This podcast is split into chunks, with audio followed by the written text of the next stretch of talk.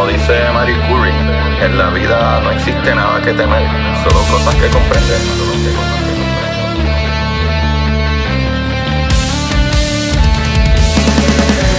Recuerden, Cori, buscar la manera de aprender que más le divierta.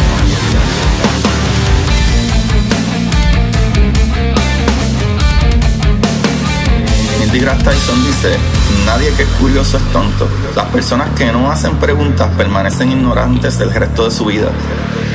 Y para ustedes, esto es curiosidad científica.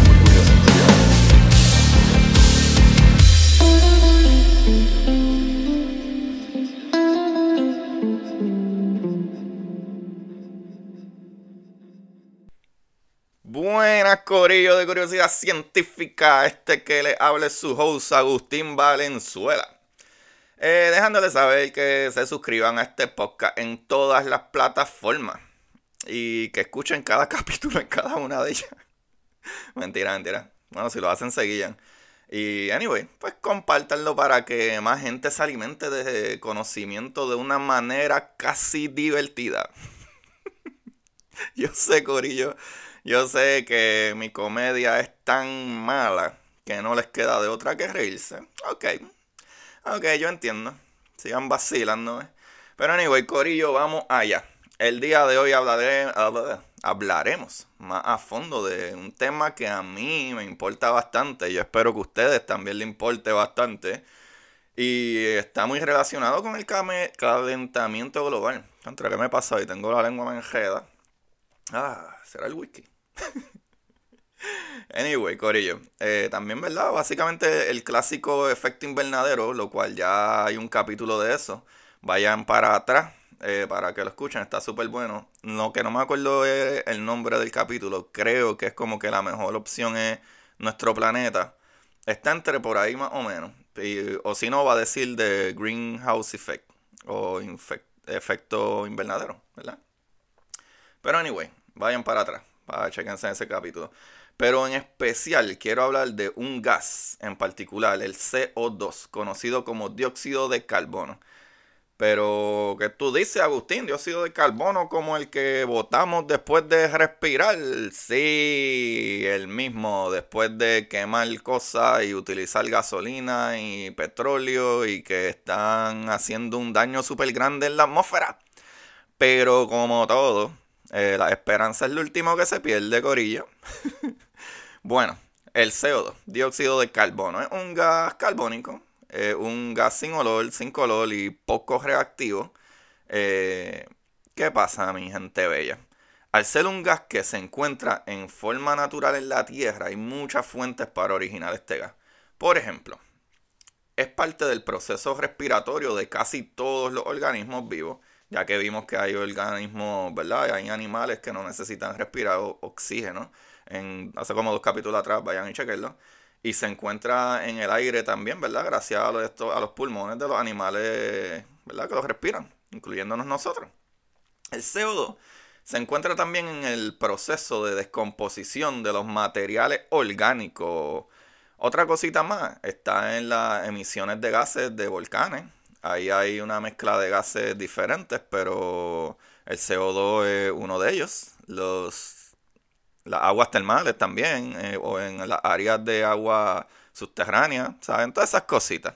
Unas cositas más, ya les diré en que dónde está el CO2, pero eso va a ser, ¿verdad? E, el, hook de este capítulo, se los diré más tarde.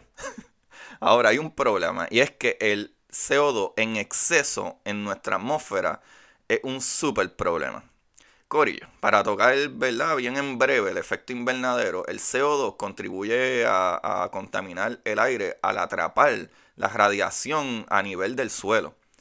Eh, esta capa que hace en la atmósfera, ¿verdad? Es como si hiciera una capa en la atmósfera, ¿verdad? El CO2 es como una bolsa que tapa toda la Tierra y no deja que, ¿verdad? Liberar el calor. El mejor ejemplo que yo les puedo traer, o sea, el ejemplo perfecto, deja tu carro en el sol y, ¿verdad? Y abre la puerta dos horas después, ¿qué pasa, mi gente? Yo creo que eso ustedes se lo pueden contestar. Te da un bofetón de vapor increíble, ¿sabes? A diferencia de un carro, ¿verdad? Que tú puedes abrir la puerta y dejar salir los gases calientes, No hay corillo, no hay puerta ni ventana en nuestro planeta. No podemos hacer un hoyito por ahí para que se escapen esos gases. No.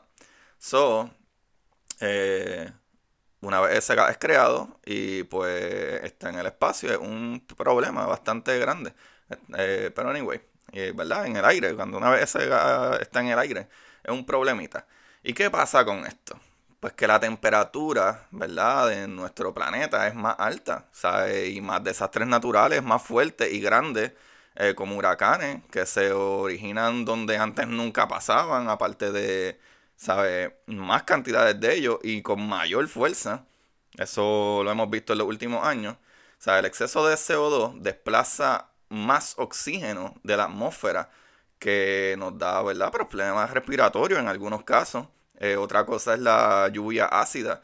¿Qué pasa? Las emisiones que se generan a partir de la quemada de combustibles fósiles en las plantas de energía, ¿verdad? Entran en, en combinación con la humedad en el aire. Y pues esto lleva a una precipitación con contenido ácido elevado. O sea, esa gotita de agua que baja tiene mucho más contenido ácido. Gracias a estas compañías o estas plantas que queman combustibles fósiles y pues, eso es lo que pasa. Y Corillo, todo esto suena súper malo, súper horrible. So, la pregunta, ¿verdad? ¿Qué es lo que nos podemos preguntar aquí? ¿Sabe? O, por otro lado, ¿verdad? Este. Yo creo que eso sería mejor. Por otro lado, ¿dónde más hay CO2? ¿Sabe? Esa sería una mejor pregunta. Y esa, ¿verdad? Pregunta es sencilla. se encuentra en esa cervecita que me estoy dando hoy lunes a las 8 de la mañana.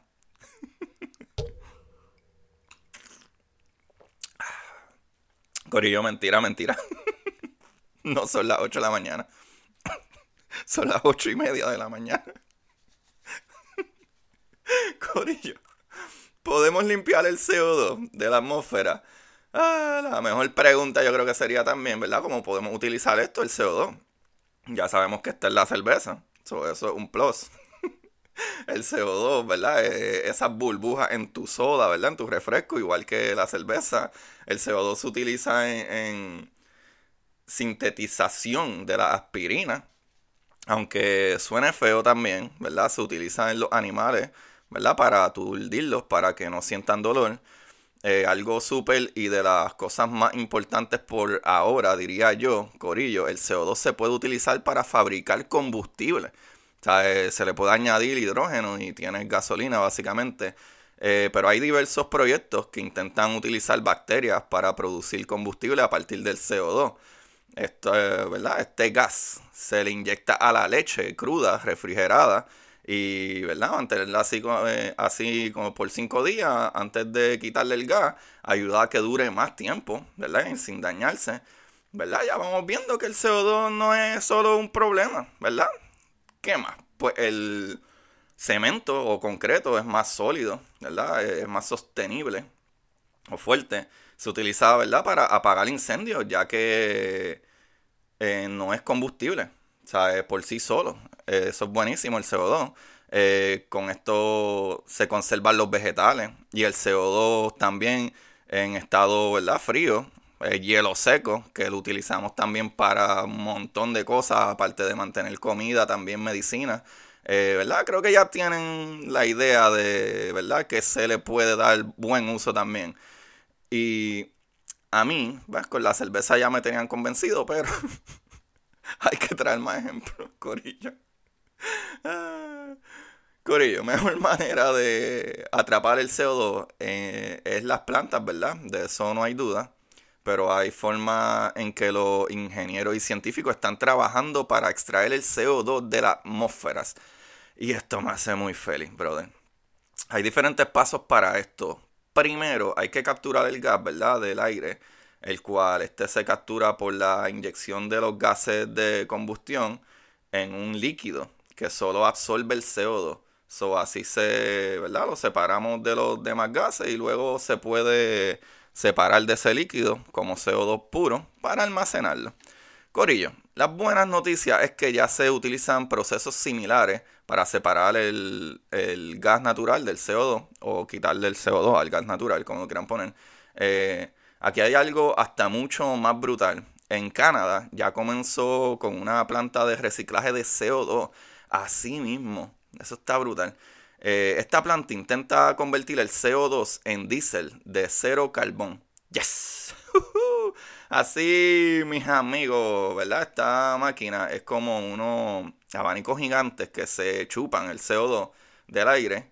Eh, Corillo, esto realmente no es mucho, pero siento que un paso súper grande para comenzar, ¿verdad? Y me alegra un montón que se estén hablando y trabajando en esto. Ya, ¿verdad? Cuando hablamos eh, de una máquina que recicla el CO2, al menos en, ¿verdad? En, en... Ah, Dios mío. Al menos en todo lo que busqué, este artículo no es nuevo, pero en el momento, esta máquina, ¿verdad? Para el momento que salió este artículo, creo que es del 2015 por ahí, 2016, esta máquina podía reciclar 500 toneladas de CO2 al año. Y suena brutal, pero cuando va a los números reales eh, no es tanto.